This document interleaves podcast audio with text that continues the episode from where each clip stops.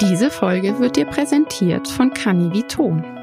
Canniviton unterstützt seit über 20 Jahren Tierbesitzer dabei, die Gelenke ihrer Lieblinge gesund zu halten.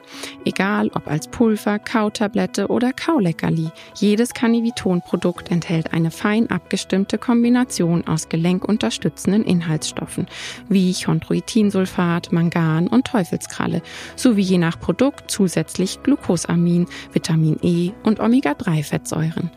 Die teilweise getreidefreien Rezepturen wurden von Tierärzten entwickelt und werden ständig an die neuesten wissenschaftlichen Erkenntnisse zur Gelenkgesundheit bei Hunden angepasst. Carniviton kann schon bei jungen Hunden zur Unterstützung der Gelenke im Wachstum verwendet werden, bei Hunden, deren Gelenke vermehrt beansprucht werden, zum Beispiel sehr aktive Hunde oder beim Hundesport oder wenn eine Veranlagung zu Gelenkproblemen besteht. Außerdem ist Carniviton zu empfehlen bei Gelenkproblemen aller Art. Beim Auftreten von Gelenkproblemen sollte aber vorher immer der Tierarzt aufgesucht werden, um die Ursache abzuklären und wenn nötig eine zusätzliche Therapie einzuleiten. Alle Carniviton-Produkte kannst du über den Link in den Show Notes kaufen. Hallo und herzlich willkommen zu einer neuen Folge von Dog and Talk auf eine Gassi-Runde mit Dr. Janie Mai, dein Podcast für bedürfnisorientiertes Zusammenleben mit Hund. Schön, dass du wieder eingeschaltet hast. Ich freue mich. Du hörst es, ich bin nicht ganz fit. Meine Stimme ist nicht so wie sonst. Ich hoffe, du hörst dir die Folge trotzdem komplett an. Sonst wäre die andere Wahl gewesen, dass es keine Folge gibt. Und ich finde, so schlimm ist es auch nicht. Und ich habe mir ein Thema Thema ausgesucht, was ich natürlich interessant finde, sonst würde ich es nicht nehmen. Ähm, ich möchte heute über die verschiedenen Methoden und Umgangsformen sprechen, wenn es um unsere Hunde geht oder auch wenn es ums Training mit unseren Hunden geht. Ich fange zu Beginn mal ganz oberflächlich und nur so schnell runtergerattert mit der Lerntheorie an. Ich spreche kurz über das Quadrat der Konsequenzen, denn der ganze Rest, wenn ich dann später auf die Methoden und Umgangsformen zu sprechen komme, da ist ganz wichtig, dass du das schon mal gehört hast. Man kann es nämlich auch überall lesen, also in Blogs, auf Social Media trifft man diese Begriffe immer wieder. Und ich habe dazu dann immer wieder auch die Frage, ja, was bedeutet das denn eigentlich? Deshalb dazu ein ganz kleiner Exkurs. Also, wenn ich da jetzt gleich von Plus oder Minus spreche, dann ist damit wirklich was es ist im Grunde mathematisch gemeint, so könnte man es am besten ausdrücken. Minus heißt, etwas wird weggenommen und Plus heißt, es wird hinzugefügt. Damit ist nicht die Wertung Plus und Negativ, äh, Plus, positiv und negativ gemeint, sondern damit ist wirklich das mathematische Hinzufügen oder Wegnehmen gemeint. Beim R plus, das R steht für Reinforcement, also die Verstärkung, handelt es sich um die positive Verstärkung. Das ist der Quadrant, wenn du mir auf Instagram oder so folgst oder auch meine Newsletter liest, dann weißt du, dass das das ist, wo ich mich aufhalte. Und ich benutze diesen Hashtag ja auch immer wieder, weil ich ganz bewusst eben diesen Quadranten nutze im Training. Das heißt, es werden Verstärkungen hinzugefügt und das finde ich jetzt sehr wichtig, die der Empfänger als positiv empfindet, ja. Das heißt, ich sollte mir eine Hobbyliste machen. Ich sollte genau schauen, was sind denn für meinen individuellen Hund Verstärkungen und vor allem auch in welcher Umgebung. Es macht auch wieder einen Unterschied. Bin ich im Wald unterwegs, auf dem Feld, trainiere ich zu Hause etwas, wenn ich zum Beispiel zu Hause Dinge habe, da fällt mir mal sofort ein ähm, Geräuschangst zum Beispiel auch. Das sind Sachen, wo auch wichtig ist, dass ich genau weiß, was empfindet mein Hund dann im Haus als Verstärkung. Und wenn ich zum Beispiel einen jagdambitionierten Hund habe, brauche ich mit Sicherheit im Wald oder in der Nähe von Jagdauslösern eine andere Verstärkerliste, als wenn ich jetzt irgendwo unterwegs bin, wo wenig Jagdauslöser sind. Ja, also das ist die positive Verstärkung R plus. Und dann gibt es eben das R minus, auch hier das R wieder Reinforcement und das Minus mathematisch. Das heißt, es ist eine negative Verstärkung. Da wird etwas Unangenehmes entfernt. Was aber auch gleichzeitig bedeutet, vorher war etwas unangenehm. Das kann auch sein, Abstand aufbauen zu etwas Unangenehmem. Im Training würde es aber bedeuten, ich habe den Hund absichtlich in eine Situation gebracht, die er für unangenehm findet, ja. Und Genau das machen wir eben nicht. Das heißt, ähm, auch im gestellten Setting, wenn es jetzt um Begegnungstraining geht zum Beispiel, wird immer darauf geachtet, dass wir eben nicht in den Bereich kommen, wo der Hund sich nicht wohlfühlt. Das klassische Beispiel für R- ist der Leinenpöbler. Das hast du bestimmt schon hier und da mal gelesen. Und ich greife es jetzt direkt so auf, wie ich es eben auch in mehreren Blogs gelesen habe. Ich persönlich finde einfach den Begriff Leinenpöbler schon wieder schwierig, denn Pöbler, ne, hm, es hört sich negativ an. Es ist einfach mal direkt ein negatives Etikett, was diesem Hund da also sozusagen an den Kopf gepappt wird. Da wird überhaupt nicht geschaut, warum, ja, fühlt er sich nicht wohl, was ist da los, sind da Ängste im Spiel, also wie ist die zugrunde liegende Emotion aber das nur am Rande. Ich bleibe jetzt bei diesem Beispiel der Leinenpöbler, der an der Leine völlig ausflippt und der andere Hund geht einfach mit seinem Menschen weiter. Das heißt, das Unangenehme verschwindet und verstärkt das Verhalten. Das heißt, es würde das Leinepöbeln verstärken. Das ist so das klassische Beispiel für R-. Dann sind wir bei P. Das P heißt in dem Fall Punishment. Da sind wir dann im Strafbereich. Die positive Strafe, nochmal der Hinweis, es ist nicht positiv, weil es nett ist, sondern mathematisch. Es wird hinzugefügt. Und in dem Fall auch wieder der Verweis, dass der Empfänger entscheidet. Das heißt, dieses ja, ich habe ja nur, weiß ich nicht, mit der Hand auf den Oberschenkel geklatscht oder mit dem Fuß auf den Boden gestampft oder in die Hände geklatscht oder ich habe ja nur die Leine neben den Hund fallen lassen oder meinen Schlüsselbund auf den Boden geworfen.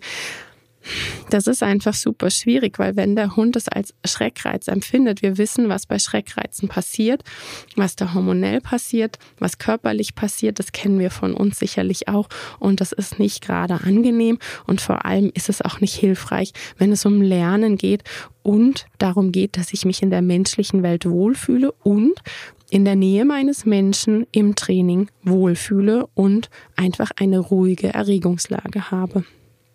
Dann gibt es, das ist der letzte Quadrant, das P-, das wäre Negativ Punishment, das ist die negative Strafe. Da wird etwas Angenehmes entfernt. Das kann zum Beispiel sein, man möchte mit dem Hund Ball spielen. Der Hund kriegt den Ball gezeigt, springt hoch und bellt, ja, ist ganz unruhig und dann wird der Ball wieder eingepackt. Es gibt auch ähm, einige Trainings, wo es einen Falschmarker gibt. Da kommt es dann auf den Aufbau drauf an. Das ist ganz wichtig. Aber so ein Schade oder mm -mm, das wäre so ein Falschmarker. Der könnte auch in diesen Quadranten fallen, dass man eben sagt, das ist die negative Strafe. Ähm, grundsätzlich ist es dieses, da wird eine Erwartungshaltung, eine ganz klare Erwartungshaltung, eine positive Hoffnung nicht erfüllt. Und das ist wahrscheinlich was, was so im Alltag unbewusst hier und da mal stattfinden kann. Ja, dass man gerade nicht aufpasst.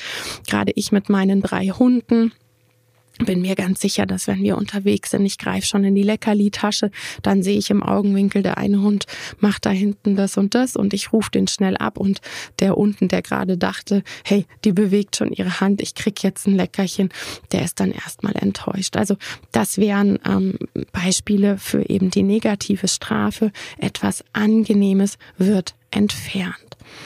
Wichtig ist wirklich immer, dass wir schauen, wie ist denn das Verhalten vom Hund? Zeigt er Verhalten öfter oder weniger oft? Dann wissen wir einfach, ob das gerade gut war, was wir im Training gemacht haben oder nicht.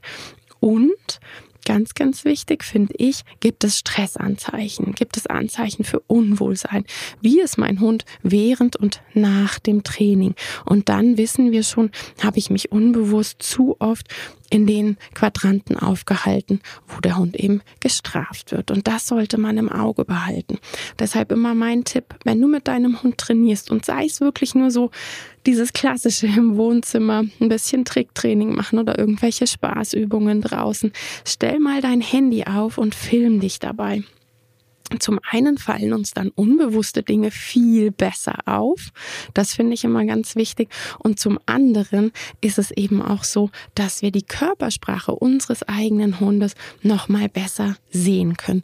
Und da der Hinweis, ich hatte es gerade gestern in der Story, dass man eben nicht sofort in eine wilde Interpretation geht, sondern wenn es um Körpersprache geht, beschreiben wir am Anfang ganz emotionslos. Ja, der Hund hat nach links geschaut, nach unten geschaut. Es war weiß im Auge zu sehen. Er hat sich über die Lefzen geschleckt. Was auch immer. Es wird erstmal emotionslos beschrieben und alle Körpersignale werden gesammelt. Ja, weil dann habe ich da nicht gleich schon ein Label dran gepackt. Wenn ich das nämlich zu Beginn mache, ah, der wirkt da total unsicher, dann sehe ich auch viel deutlicher alle Verhaltensweisen, die das bestärken würden. Oder ne, der Pöbler, der Leinenpöbler.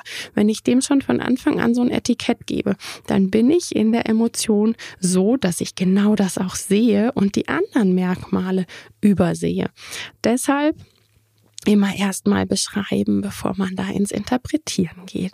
Genau. Und das würde ich eben empfehlen, wirklich mal Handy und Kamera oder sich filmen lassen, wie auch immer. Ich finde, ähm, immer wenn man so ganz normal mit dem Hund trainiert und das Handy steht im Eck, dann ist das immer am authentischsten, weil das ja auch meistens so ist, wenn dann noch eine andere Person dabei ist, die das Handy in der Hand hält, dann ist das meistens schon für alle Beteiligten einfach anders als sonst und die Hunde merken das ja dann sofort.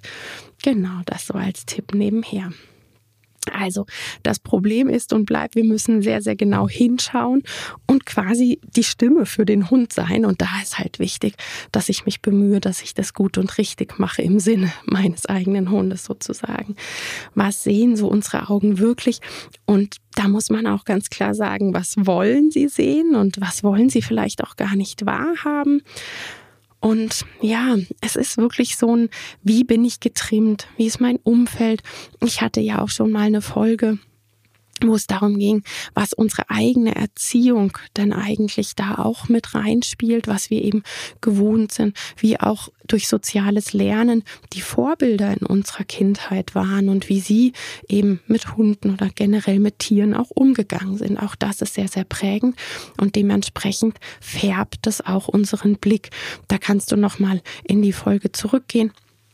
Es war die Folge mit Iris Schöberl, die hatte ich eingeladen, schon öfter. Es sind immer ganz tolle Folgen und da haben wir eben darüber gesprochen, was die eigene Erziehung mit ja, unserem Verhalten unseren eigenen Hunden gegenüber auch macht. Ja, ist es so? Funktioniert das eine besser als das andere? Jetzt habe ich eben über die Verstärker gesprochen und über Strafe gesprochen. Ähm, naja, ich würde jetzt mal so einfach aus der Hüfte sagen, äh, dass wir wohl alle wissen, wie sich Strafen anfühlt und sei es halt nur der Rotstift in, an der Mathe-Klausur, ja, wenn da korrigiert wurde. Wir wissen, wie sich das anfühlt. Also grundsätzlich kann man sagen, beides funktioniert, ja, sowohl Strafe wie auch Verstärkung, ganz klar. Aber wir gucken uns ja nicht nur blanke Funktion an. Die Frage sollte doch vielmehr sein, können wir grobmotorisch, meist viel zu langsamen Menschen denn mit positiver Strafe richtig umgehen? Positiv hier mathematisch gemeint. Können wir damit richtig umgehen? Und wie sieht's dann auch noch mit den Verknüpfungen und den Nebenwirkungen aus? Und da wissen wir, unsere Hunde sind, was Schnittmengen basteln anbelangt, einfach echt top. Ja, die bauen so, so schnell Schnittmengen und deshalb hat eben Strafe ganz viele Nebenwirkungen. Und es gibt ja mittlerweile auch eine Studie, die eben belegt, dass die Wahrscheinlichkeit für aggressives Verhalten steigt, wenn ich mit Strafe arbeite. Aber das jetzt mal außen vor gelassen die Nebenwirkungen und Verknüpfungen und sei es nur, haha, ja, und das ist für mich kein nur, die Verknüpfung, wenn ich mit meinem Menschen zusammen in einem Trainingssetting bin, fühle ich mich schlecht. Und das finde ich deshalb so übel, weil wir ja diejenigen sind, die die Hunde zu uns geholt haben. Wir haben den Haustürschlüssel, wir bestimmen quasi über das gesamte Leben unserer Hunde. Und deshalb finde ich es immer so problematisch, wenn man diese extreme Abhängigkeit hat, dann auch noch ein schlechtes Gefühl mit dieser Person zu verknüpfen. Denn auch da wissen wir mittlerweile, dass eben ein, ich gehe ja zwischendurch nett mit dem Hund um, die Strafen nicht ungeschehen macht. Ja, die werden ja verknüpft, es wird gelernt, dass mein Mensch in Situation XYZ arschig zu mir ist und ich mich schlecht fühle. Und das wird nicht einfach dadurch gelöscht, dass der Mensch in einer anderen Situation nett ist. Und ja, unsere Hunde sind hochsoziale Lebewesen und deshalb auch immer wieder an Bindung interessiert. Das heißt, solange der Hund dann wieder Verhalten zeigt, ähm, von Nähe und Bedürfnis, bedeutet das noch lange nicht, dass er die Strafen, die davor passiert sind, vergessen hat. Ähm, also, ja, beides funktioniert, aber die Frage, kann ich damit ordentlich umgehen? Weil ich bin ein Mensch und mein Hund ist eben ein Hund. Wir sprechen ganz andere Sprachen und wir sind, was Feinheiten, Körpersprache und Co. anbelangt, echt auf einem ganz anderen Blatt, wenn ich Hund und Mensch miteinander vergleiche. Gibt es ein Leben komplett ohne Strafen? Weil das wird ja auch immer wieder gesagt. Ja, aber ich muss ja den Hund quasi daran gewöhnen. Das Leben hat doch wer weiß was in petto und der muss ja mit Strafen auch zurechtkommen können. Das kann ein Hund, weil den ganzen Tag passieren Strafen, ja.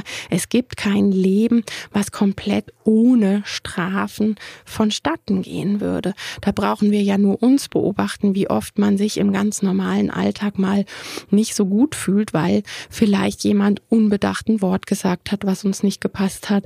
Ich habe mich vorhin erschrocken zum Beispiel. Da ist im Hof was umgekippt ähm, bei den Nachbarn. Ja, also was könnte man ja sagen, fällt fällt in das Stressfass. Das habe ich immer so, damit man ein Bild hat von diesem, es sammelt sich den ganzen Tag. Ähm, so kannst du dir das vielleicht auch ein bisschen besser vorstellen, wie ich das meine.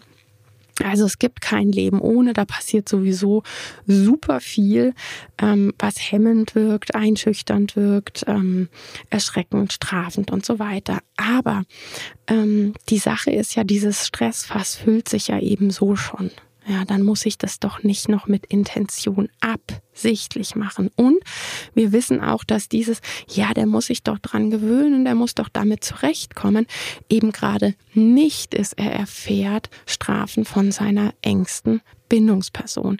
Die engste Bindungsperson sollte eben genau das nicht machen, sondern für Ausgleich sorgen und daraus ergibt sich Resilienz. Das heißt, die Fähigkeit, mit Dingen, die echt nicht prickelnd sind im normalen Leben, umgehen zu können. Ja, auch das wissen wir, ist beim Menschen nicht anders. Wir wissen ja mittlerweile eben auch, dass es deutlich besser ist, mit Kindern eben nicht strafend umzugehen sondern Resilienz kommt eben dadurch, dass man immer da ist, bedingungslose Liebe zeigt und nicht das Kind schon im Vorhinein daran gewöhnt, wie hart die Welt sein kann und deshalb auch hart zu ihm ist. Also das ist ein Fehlgedanke, der aber auch immer wieder auf den Hund übergestülpt wird. Bin ich letzte Woche dreimal auf Insta gefragt worden und wurde ein paar Mal auch unter ein Posting geschrieben. Ich kann den Hund ja nicht so vertüddeln, denn das Leben sei ja so auch nicht. Also, du weißt es jetzt, du darfst und solltest, um genau dafür einen Ausgleich zu schaffen und die Fähigkeit, dass der Hund damit besser umgehen kann. Und klar, mir, mir passieren ja auch im, im normalen Alltag unabsichtlich Dinge. Mir fällt was um. In dem Moment, äh, wo ich vielleicht meinen Hund anspreche, kippt das Kind im Nachbarzimmer die Lego-Kiste um. Das hatten wir auch schon.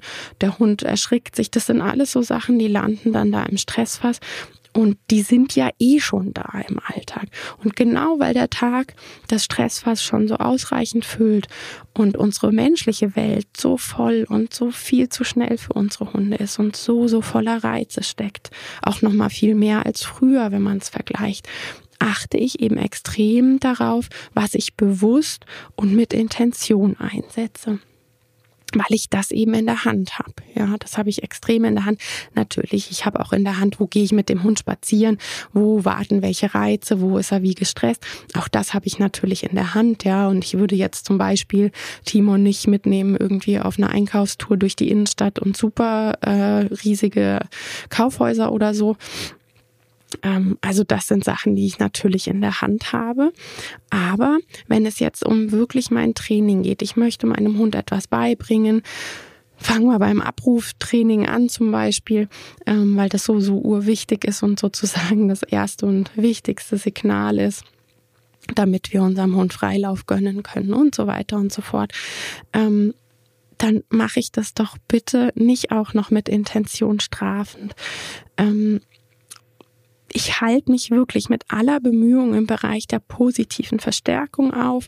Ich arbeite mit Ankündigungen, um positive Strafe, wie zum Beispiel das Leinenende anzukündigen. Da hatte ich über die Leine den Leinenruck hatte ich ähm, vorletzte Folge gesprochen, weil natürlich sind das Sachen, ja, wenn ich mit der Schleppleine arbeite, dann ist die, wenn der Hund nicht dran gewöhnt ist und wenn ich kein Leinenende-Signal habe und ihn nicht vorbereiten kann, dann sind das auch Strafen. Aber da sind wir super bedacht und vorsichtig, um das eben anzukündigen, weil dieser Blick auf das Stressfass, dieser Blick auf was sammelt sich da heute wieder alles, was passiert da heute alles, diesen Blick haben wir immer und deshalb versuchen wir, so gut es geht und so menschlich, wie es in unserem Alltag ähm, einfach passend ist und klappt, dass wir uns im Bereich der positiven Verstärkung aufhalten und eben mit Ankündigungen arbeiten.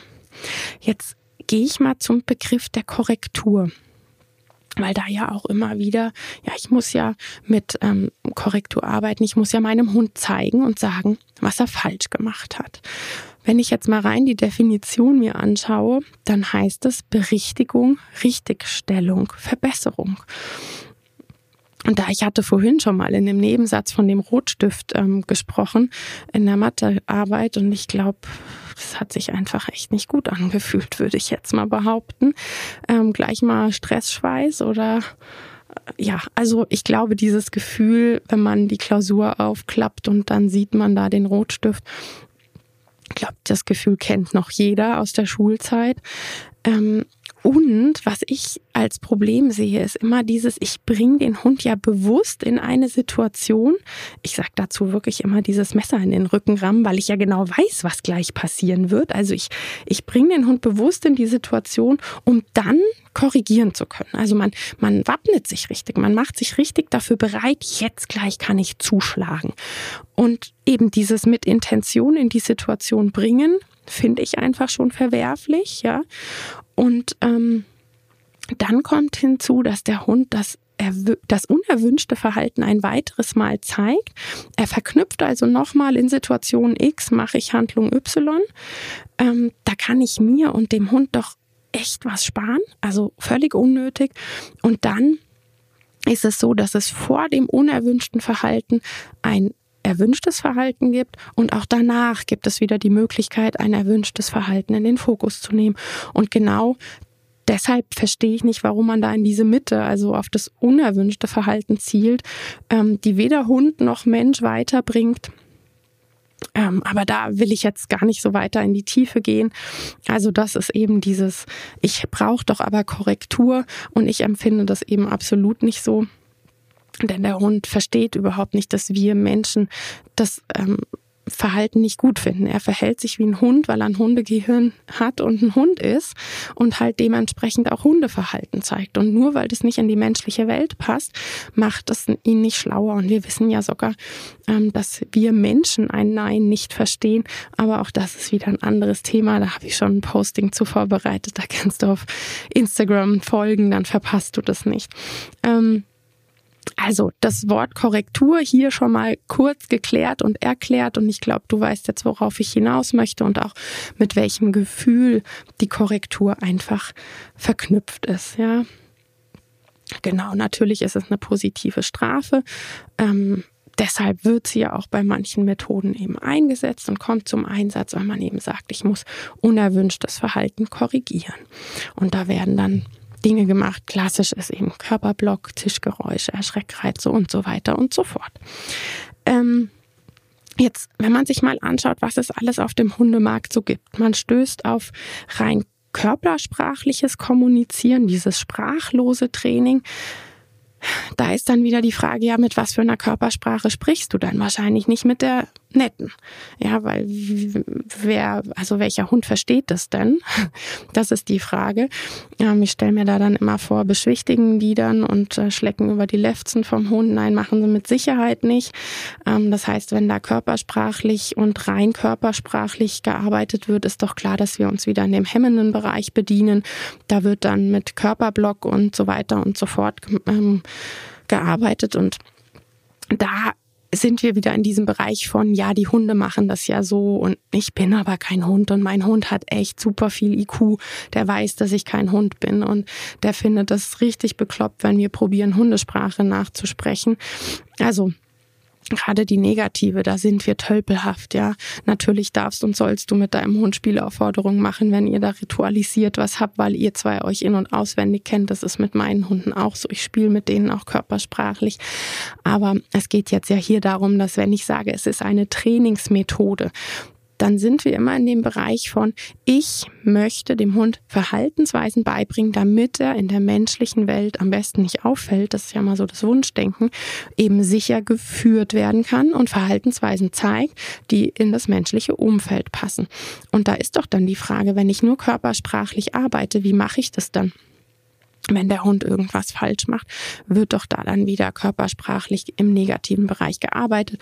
Und auch wenn man sich die Videobeispiele davon anguckt, dann sind wir hier wieder im Bereich der positiven Strafe. Es gibt das Rudelkonzept, über das stolpert man immer wieder. Wobei wir ja echt mittlerweile wissenschaftlich belegt wissen, dass es zwischen Hund und Mensch keine Rudelbildung gibt. Ja, ähm, aber da will ich jetzt auch nicht weiter drüber reden. Also dieses Alpha-Gedöns ist wirklich widerlegt. Das ist einfach ein Ding, was man nicht mehr auspacken sollte. Das ist rum ums Eck eigentlich. Möchte man meinen, aber man liest es immer noch ständig. Dann gibt es diese natürliche Hundeerziehung, die immer wieder beworben wird, wo dann eben auch dieses ne, Hunde untereinander machen das und so weiter und so fort. Und es gab eine Zeit, das habe ich vor ein paar Wochen auf Instagram besprochen in der Story und da waren einige völlig, was, das gab es wirklich? Ja, es gab wirklich eine Zeit, wo mit Urin in Sprühflaschen Gassi gegangen wurde. Ähm, da wurde dann eben auch wieder ne, das Rudelkonzept und ich bin Alpha und muss deshalb über den Urin meines Hundes drüber markieren. Da hat man sich dann eine Sprühflasche genommen.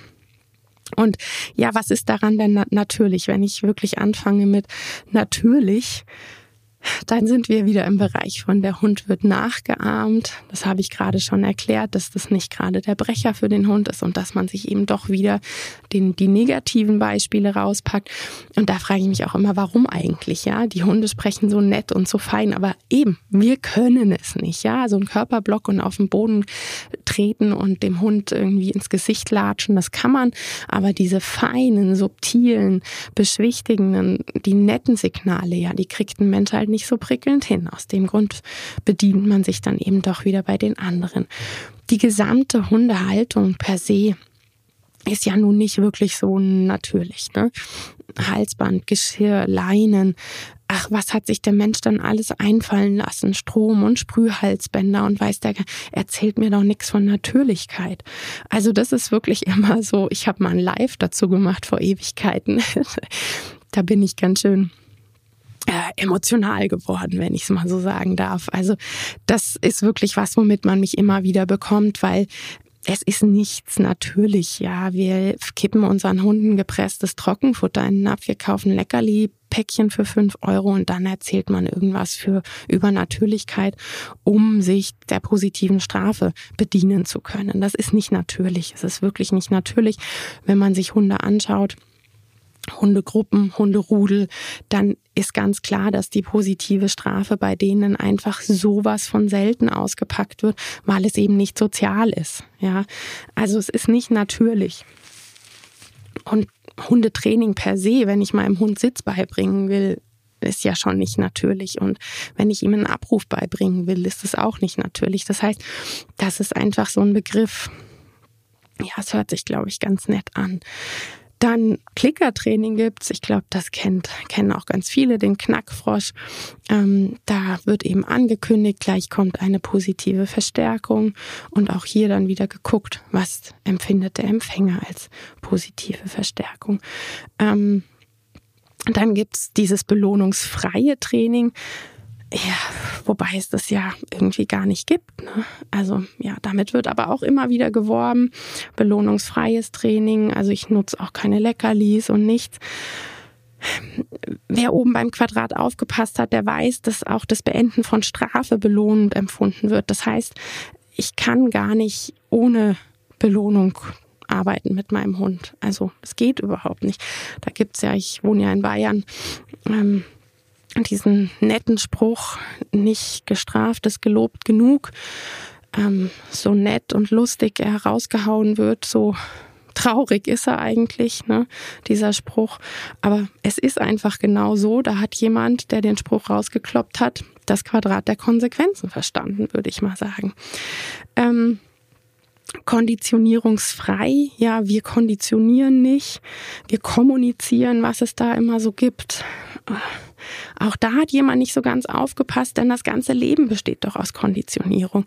Und ähm, ja, und wenn man es eben den ganzen Tag mit sich selbst macht, die Umwelt unbewusst den ganzen Tag passiert da, wer weiß was. Das würde bedeuten, man, man würde mit dem eigenen Hund nie in Interaktion und Kommunikation treten ähm, wäre ein komisches Zusammenleben, weil ansonsten konditioniere ich ja schon alleine durch mein Verhalten. Kriegt der Hund ja mit, okay, die guckt mich nicht an, dann bleibe ich hier liegen oder was auch immer, ja, wenn man den Hund ignoriert zum Beispiel. Ähm, Hunde lernen super schnell, mein Mensch sitzt am Arbeitstisch am Laptop und immer wenn der dieses Gesicht äh, zieht, dann lasse ich den besser in Ruhe. Dann ist der Hund konditioniert nebenher, ohne dass ich es bewusst gemacht habe. Das heißt, wenn ich sage, ich konditioniere nicht, sondern ich kommuniziere nur, keine Ahnung, ich kann mir nichts drunter vorstellen. Ich gehe meine Liste gerade durch, weil diesmal habe ich mir tatsächlich so eine kleine Liste gemacht, damit ich ähm, nichts vergesse. Okay, ähm, im englischsprachigen, da gehe ich jetzt auch mal drauf ein, denn es ist ja immer so, dass sich auch ganz gerne in dem Bereich dann bedient wird und man eben auch Begriffe aus Amerika nutzt. Also es gibt einmal ne, den R Plus Trainer, das ist eben wie gesagt positiv Reinforcement, die positive Verstärkung. Und dann gibt's Balanced Dog Trainer. Und deshalb mittlerweile auch die Aussage, ich muss so lachen, ich finde das so nett, eben die Aussage Unbalanced Dog Trainer. Das sind eben die R-Plus-Trainer, die sich ganz deutlich da zeigen wollen, dass sie eben ähm, ja nur in auf den Quadranten positive Verstärkung zählen. Und das ist ja auch genau das, was ich eben tue. Das bewusste Training findet im positiven Verstärkerbereich statt. Ähm, aber jetzt mal von ganz vorne. Was hat es dann mit diesem Balanced auf sich? Es ist einfach schlichtweg ein Euphemismus und ich sage das jetzt auch so, egal was mir dann wieder da entgegengeworfen wird und was es für Auswirkungen hat. Denn es ist nichts ausgeglichen, ja, schon gar nicht das Machtgefälle. Es ist überhaupt nichts daran ausgeglichen, wenn ich einen Hund an der Ein-Meter-Strippe habe und bestrafe, dann ist das eine Machtausübung. Ja, das ist unfair und es ist nicht balanced. Also ich kann da wirklich nur einen Kopf schütteln, wie man das machen kann. Es ist ein richtig mieser Euphemismus, der da genutzt wird, um wieder was zu umschreiben und dann auch sich da einem englischen Wort, weil haha, im Deutschen gibt's sowas nicht. Ich meine, wenn da jemand hinschreiben würde, ausgeglichenes Hundetraining, äh, das hört sich halt wieder nur toll an, weil man dann einen englischen Begriff hinklatschen kann. Ansonsten würde sich das nicht so toll anhören. Also es ist nicht ausgeglichen, ja wenn ich das Machtgefälle einfach sehe, wie es ist. Und wenn ich dann schaue, welchen Trainingstechniken ich mich bediene, dann ist das Machtausübung, dann hat es nichts mit ausgeglichen zu tun.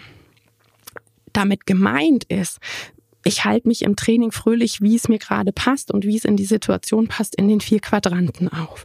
Ähm, es soll eben verdeutlichen, ausbalanciert. Alle vier Quadranten werden im Training genutzt. Und ich habe ja dazu schon einiges gesagt, warum ich das nicht mache, dass unser Leben schon genug davon hat. Und wenn ich bewusst trainiere, warum ich eben im R-Plus-Bereich bleibe und mich deshalb auch R-Plus-Trainer nenne. Ähm, aber ja, es ist einfach immer so, man braucht Begriffe oder versucht Begriffe zu finden, die sich nett anhören für das, was ich eigentlich gerade tue. Ich bin mir nämlich dennoch sehr, sehr sicher, wenn man diese Personen selbst balanced behandeln werden würde, ja, dann würden sie das gar nicht mehr so balanced finden. Ähm, aber naja, das nur als Zusatz.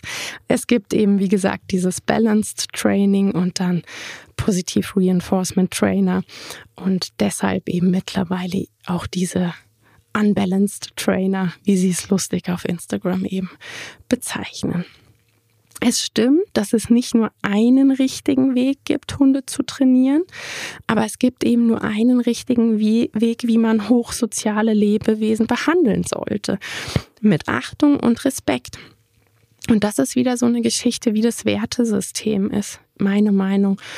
Und ähm, ja, ich finde so vorsichtig und liebevoll, wie es eben geht. Und da ist ja schon klar, wir alle sind im Timing super unterschiedlich. Ja, wir haben unterschiedlichen Alltag, wir haben unterschiedliche Ressourcen und dementsprechend ist einfach total klar, dass es auch da Nuancen und Abweichungen gibt, weil auch das ja immer wieder gesagt wird es ist ein Einheitsbrei und das kann es ja gar nicht sein. Es ist ja völlig klar, dadurch, dass wir individuell sind in der Kommunikation, unsere Fähigkeiten individuell sind und nichtsdestotrotz kann ich sagen, dass alles, was, was, was ich bewusst einsetze, dass ich das fair und friedvoll mache und eben so gut ich persönlich es kann. Und da finde ich, ist dann die Einstellung einfach schon eine ganz andere, als wenn man sagt, mein Hund muss jetzt funktionieren, egal wie.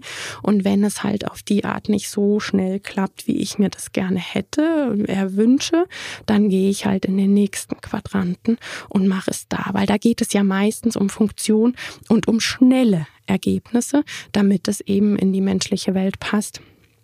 Und ähm, ja, dieses Schnelle, das ist immer wieder ein Thema. Was haben wir denn für verschiedene? Ich kann Klickertraining nutzen, ich kann Markertraining nutzen, ich kann belohnungsbasiertes und ich kann bedürfnisorientiertes Training nutzen. Und da ist beim Bedürfnisorientierten geht es wirklich nochmal so ganz in die Tiefe, dass ganz individuell nach den Bedürfnissen dieses individuellen Hundes geschaut wird. Das heißt, da sind wir sehr im mentalen Bereich dass wir uns anschauen, was braucht der Hund, um mental gesund zu sein? Was braucht eben genau dieser Hund? Und auch da einfach, um das vielleicht ein bisschen leichter zu verdeutlichen. Bei uns Menschen wissen wir auch, es gibt Menschen, die sind totale Party-Animals, die lieben es, mit anderen unterwegs zu sein, immer in, in Menschengruppen, die leben in einer WG. Dann ähm, gibt es Menschen, die lieben das alleine sein und brauchen das auch, um Energie zu schöpfen. Es gibt welche, die brauchen viel Schlaf, andere brauchen wenig Schlaf. Und genau das ist damit gemeint. Es ist eben wirklich kein Einheitsbrei, sondern dieses ganz individuelle Bedürfnis angucken, was braucht dieser Hund, um sich wohl zu fühlen, um bei mentaler Gesundheit zu sein. Das Belohnungsbasierte meint eben, ich schaue mir genau die Hobbys des Hundes an mag der gerne super viel schnüffeln, dann fördere ich das und gebe ganz viele Möglichkeiten dazu im Alltag. Flitzen, Sport machen, natürlich fallen da auch all die Dinge rein, die, die wir mit dem Hund machen, ja, wenn es Spielen ist. Oder einige machen ja auch so spaßiges Dummy-Training. All solche Dinge würden da auch mit reinfallen. Wichtig wäre hier wieder, wie es gemacht wird, auch wenn da Trainingssachen mit reinfallen. Ähm, dann gibt's Hunde, die gucken gern. Ich sage immer so, diese Hofhunde, die stehen und gucken ganz langsam und gucken hier und gucken dort. Die brauchen gar nicht so dieses Kilometerschrubben, sondern die brauchen auf Spaziergängen sehr viel Zeit, um, um wirklich Hunde-TV gucken zu können. Ähm, ja, natürlich im, im, sind wir bei den Futterbelohnungen. Auch da haben wir ja zig Möglichkeiten. Schlecken, trockenes Futter, feuchtes Futter und, und, und weiche Snacks. Also ganz viele verschiedene Möglichkeiten, wie ich Futter einbauen kann. Ich kann das suchen lassen, ich kann das fangen lassen. Ähm, ja, natürlich gehören auch die verschiedenen Spielzeuge dazu. Ja, unzählige Dinge. Hobbylisten ist eben auch immer so ein Ding, wenn wir ins Training gehen, wenn jemand zu mir ins Einzelcoaching kommt, dann ist einfach Belohnungshobbylisten basteln sozusagen erste Hausaufgabe, ist ganz, ganz wichtig. Ähm, also ich habe eine grandiose Auswahl und verzichte eben ganz bewusst auf Strafen. Denn keine Rasse, kein Lebewesen, kein Hund X braucht Strafen. Naja, überhaupt niemand auf der Welt. Wenn dieser falsche Gedanke echt mal weg wäre, dann wäre es eine bessere Welt. So viel steht auch fest.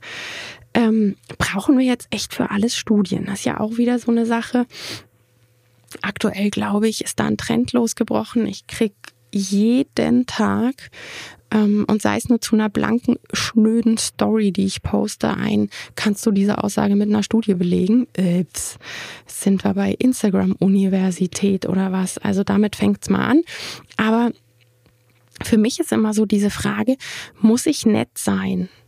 Eigentlich durch eine Studie belegen, weil selbst wenn mir jemand eine Studie vorlegen würde, wo steht, dass man den Körperblock anleihen an einen Meter strippe und warten, bis der Hund aufgegeben hat, Alpha-Rolle und Co. Selbst wenn es eine Studie gäbe, die mir zeigen würde, wir müssen das, ja, dann habe ich immer noch einen Menschenverstand und Empathie und mein persönliches eigenes Wertesystem. Und an diesem eigenen persönlichen Wertesystem kann und darf niemand rumkritisieren. Und ähm, das ist immer so das Faszinierende da kann man tatsächlich so ein bisschen, mir ist sofort der Vergleich eingefallen zur veganen Ernährung. Ähm, in dem Moment, wo ein Veganer einfach nur isst, macht seine Handlung mit dem Gegenüber, der gerade Fleisch isst, etwas, obwohl der Veganer nur isst. Die Veganerin oder der Veganer. Weil alleine dieses es geht auch anders, aber ich bin nicht dazu in der Lage, warum auch immer, oder ich möchte es nicht, ist ja okay. Aber dann ist es okay, dass du für Tierleid einstehst und sagst, das macht halt Tierleid, aber ich möchte es trotzdem. Aber der Veganer isst einfach nur sein Essen. Und ähm, genau so ist es bei uns im Hundetraining. In dem Moment, wo ich zeige, die Übung geht auch in nett. Ich kann das dem Hund auch in super nett beibringen. Obwohl ich nichts gegen das andere sage. Nur weil ich meine Handlung zeige und mein Wertesystem klar habe, ist es ein Angriff an die anderen. Und das ist tatsächlich immer, wenn man an diesem Punkt ist, wo man so ein klares Wertesystem hat. Und dann, klar, kriegt man vorgeworfen, ey, mit euch kann man überhaupt nicht diskutieren, da kann man gar nicht reden, ihr lasst euch da überhaupt nicht auf den Mittelweg ein. Stimmt. Ich lasse mich nicht auf einen Mittelweg ein, wenn es um hochsoziale Lebewesen geht. Es gibt für mich da keinen Mittelweg. Ich habe die Hunde in eine Zwangs-WG geholt. Ich weiß über Hunde super viel. Ich habe einen riesigen Toolkoffer an Möglichkeiten, wie ich nett mit meinem Hund umgehen kann. Warum sollte ich es dann nicht machen? Mal abgesehen davon, dass es zig Studien gibt, aber wir brauchen auch meines Erachtens gar nicht über Studien sprechen. Denn wer steht am Hundeplatz, wenn der Hundetrainer oder die Hundetrainerin sagt, mach mal die und die Übung mit deinem Hund? Wer steht denn da und sagt, bring mir erst mal eine Studie, bevor ich die Übung mache? Macht keiner. Es wird gemacht, ja. Man macht das dann einfach und man sieht ein Reel auf Insta mit 1,5 Millionen Likes und dann macht man das nach. Da steht auch keine Studie drunter. Ähm, aber wenn es in den Bereich geht, wo man einfach merkt, hm, ich will an dem, wie ich es mache, festhalten, obwohl ich innerlich eigentlich weiß, ja klar geht's auch anders, aber ich lege mir dann alles Mögliche zurecht, um an dem, wie ich es gerade mache, festhalten zu können dann geht's los mit, ja, aber zeig mir das doch mal an einer Studie. Ich mag nicht mit einer Studie belegen müssen, obwohl ich habe es mittlerweile auch ein Posting angepinnt auf meinem ähm, meinem Insta-Kanal, damit man gleich direkt ein paar Studien findet und tatsächlich sogar auch eine Analyse, die viele Studien einbezieht. Ähm, wir brauchen da gar nicht drüber sprechen, weil es geht um viel, viel mehr. Es geht gar nicht darum, gibt es da eine Studie oder nicht, weil, wie gesagt, keine Studie der Welt könnte mich dazu bringen, meine Hunde zu strafen weil ich es nicht brauche, weil ich andere Möglichkeiten habe. Und wenn man dieses klare Wertesystem hat, ist einfach klar, dass man aneckt. Und ich bin der Meinung, wir brauchen nicht für alles Studien, denn ich habe bisher auch noch keine Studie gefunden, die zeigt, dass wir die Alpha-Rolle machen müssen. Und das heißt, wir haben die Wahl. Du hast jeden Tag immer wieder, sobald du in Interaktion mit deinem Hund gehst, hast du jedes Mal die Wahl, wie du mit ihm umgehst. Konzentrierst du dich aufs Negative oder konzentrierst du dich auf das Positive, was er zeigt? Und diese Wahl zu haben, ist ja einfach schon grandios, macht dich mächtig über die Situation. Du kannst selbstwirksam handeln. Was ich aber viel wichtiger finde, ist, da du diese Aktion mit einem hochsozialen Lebewesen tust, solltest du dir immer überlegen, was diese Handlung bei dem Gegenüber machen wird. Und aus dem Grund ist es für mich einfach so, dass ich bewusst immer im positiven Verstärken bleibe, wenn ich bewusstes Training mache mit meinem Hund, um ihn besser durch die menschliche Welt führen zu können. Ich habe, glaube ich, erstmal alles gesagt, was ich so im Kopf sortiert und gesammelt hatte. Ich ähm, hoffe, dir hat die Folge geholfen, das so ein bisschen für dich zu sortieren und ähm, freue mich wirklich, wenn wir da in den Austausch gehen können, wenn du Fragen dazu hast wie ich was gemeint habe. Es gibt wie immer ein Posting zu der ähm, Folge, auch bei Instagram und Facebook und so weiter. Du kannst mir auch eine E-Mail schreiben. Aber behalte bitte im Kopf, dass ich mein Wertesystem klar habe. Du wirst mich niemals davon überzeugen können, dass es bei manchen Hunden notwendig ist oder oder, weil mein Wertesystem total klar ist. Stell's dir einfach vor, wie da ist eine Pommesbude, die verkauft Pommes. Wenn man zu dem Menschen geht und den anbrüllt, warum gibt's bei dir nicht, ich sag jetzt irgendwas, Sushi? Ja, warum gibt es das bei dir nicht? Ich will jetzt aber, dass du das und das anbietest. Die Person bietet das wahrscheinlich trotzdem nicht an. Und genauso ist es bei mir. Ich werde niemals strafbasiertes Training anbieten und ich mache das auch nicht mit meinen Hunden und auch nicht mit Kundenhunden und ich gebe das auch nicht weiter. Egal, wie lange da diskutiert wird. Okay, vielen Dank fürs Zuhören. Ich wünsche dir eine ganz schöne Woche und ich hoffe, nächste Woche habe ich wieder eine bessere Stimme für die nächste Folge. Bis bald. Tschüss.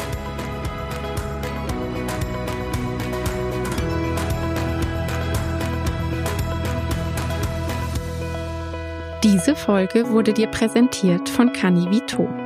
Canniviton unterstützt seit über 20 Jahren Tierbesitzer dabei, die Gelenke ihrer Lieblinge gesund zu halten.